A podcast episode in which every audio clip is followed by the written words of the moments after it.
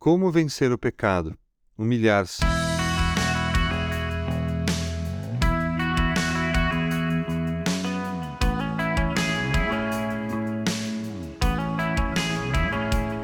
Eu lhes digo que este homem, e não o outro, foi para casa justificado diante de Deus.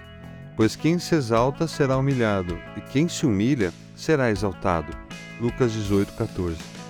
Essas palavras foram ditas por Jesus na parábola do fariseu e do publicano, onde mostra a diferença entre a atitude desses dois homens quando entram no templo para orar.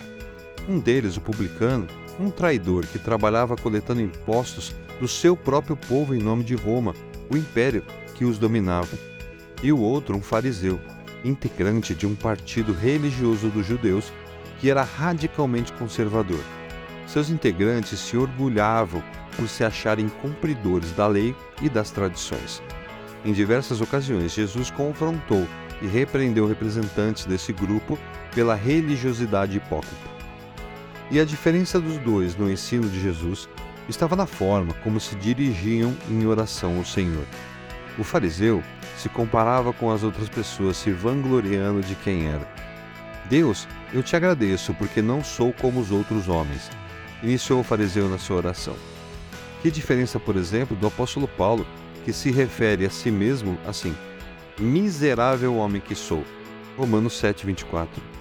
O primeiro passo para ser derrotado pelo pecado é achar que pode derrotá-lo por suas próprias capacidades.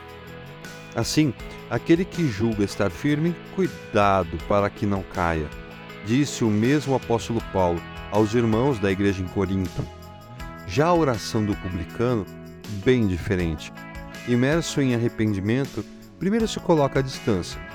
Ao contrário do fariseu, ele não queria ser visto, porque só existia uma coisa que importava para ele: vencer o pecado na sua vida, receber o perdão de Deus e, portanto, bastava que Deus o visse. O peso e a vergonha dos, por seus pecados fizeram com que ele nem mesmo olhasse para o céu.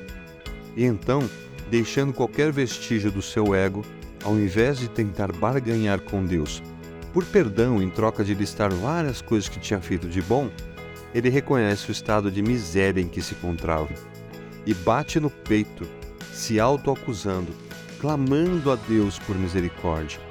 O pecado nada mais é que a tendência de repetir o erro de Adão, que se achou igual a Deus.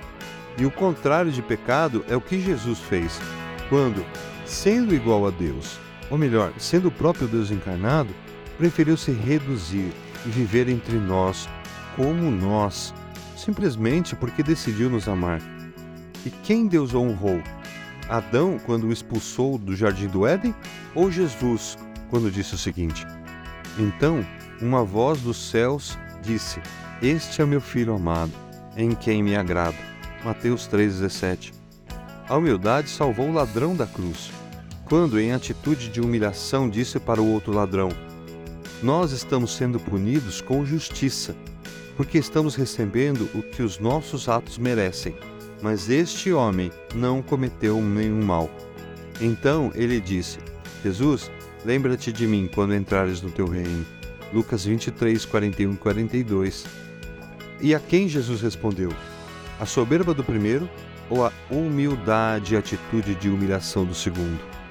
Deus se opõe aos orgulhosos, mas concede graça aos humildes. Tiago 4:6.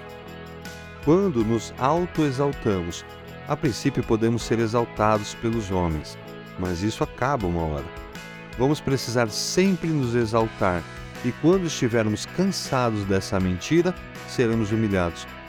Mas quando nos humilhamos diante de Deus, como o apóstolo Paulo fez, como Davi fez, ele nos exalta, mas desta vez para a eternidade. O apóstolo Pedro disse que, portanto, humilhem-se debaixo da poderosa mão de Deus, para que ele os exalte no devido tempo. 1 Pedro 5,6 Não importa o quanto você pecou, nem o quanto você fez de bom. Não importa o quanto você tem sofrido pelas consequências do pecado. Deus não está interessado no que você acha que é, mas sim no que Ele quer te transformar. E por fim, A maior forma que Deus tem de nos exaltar é nos perdoar. E é aí que está a chave para vencer o pecado.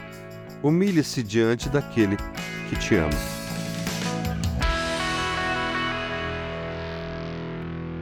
Você ouviu o podcast da Igreja Evangélica Livre em Valinhos. Todos os dias, uma mensagem para abençoar a sua vida.